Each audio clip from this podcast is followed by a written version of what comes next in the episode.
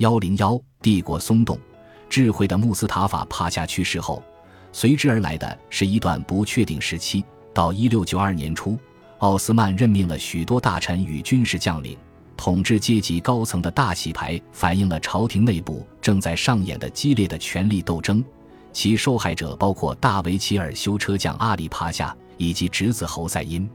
奥地利多瑙河前线的前进基地此时是彼得罗瓦拉丁，距贝尔格莱德仅有几个驿站的距离，而且奥斯曼的统帅部清楚地知道，他们现在根本不可能北进，而应集中精力守住多瑙河战线。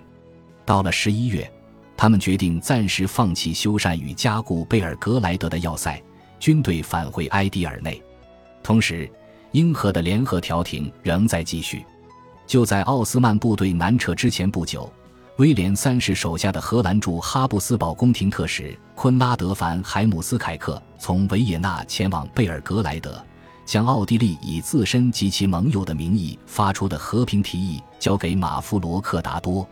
由于这个提议有关领土让步的条款过于庞杂，奥斯曼方面无法接受。凡·海姆斯凯克又受命前往埃迪尔内，并于十二月初抵达。大维齐尔却拒绝见他，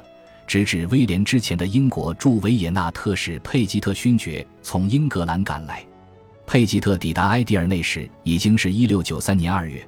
特省之间却又为谁地位更高的问题发生激烈争执，加上奥地利的议和条款语焉不详，和平的机会更加渺茫。在两名特使间数周的角力后，他们觐见苏丹的希望都破灭时。一六九三年三月二十四日，佩吉特、凡海姆斯凯克及科利尔终于获得苏丹的维齐尔及将领的召见。令他们惊讶的是，奥斯曼人宣读了数个月前凡海姆斯凯克在贝尔格莱德向马夫罗克达多提出的和平提议，以折磨他们。这份提议的根基是占领地保有原则，简言之，各方仍保有各自在谈判期间所占领的土地。这个戏剧性事件摆明了奥斯曼事到如今仍然不考虑和平。佩吉特记录了他与在埃迪尔内的大维齐尔代理人进行的一次会议，在与此人的讨论中，我发现他连什么是占领的保有原则、什么是调停以及调停者的作用都不清楚。因此，依我的判断，他们之前并没有认真听取这份提议。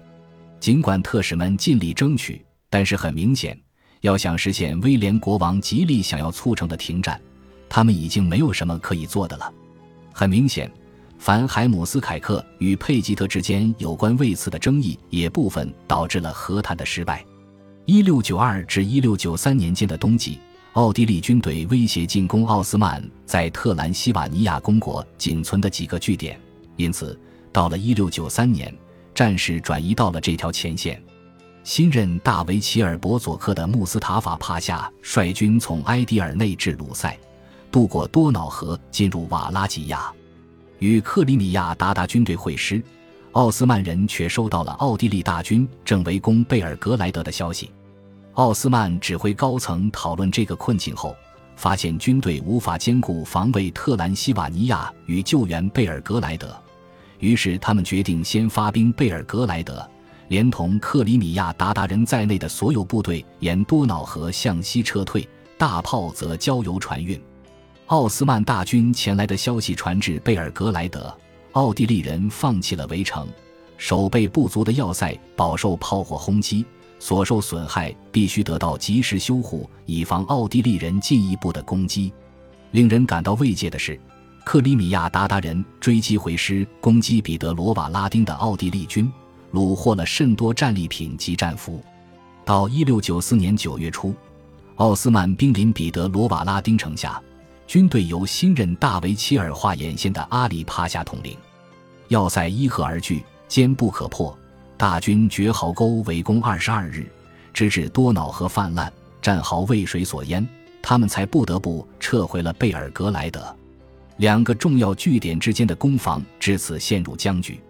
按照当时的编年史加浅肤色的斯库穆罕默德帕夏的技术，哈布斯堡军队虽已示弱，但仍属劲旅，不可小觑。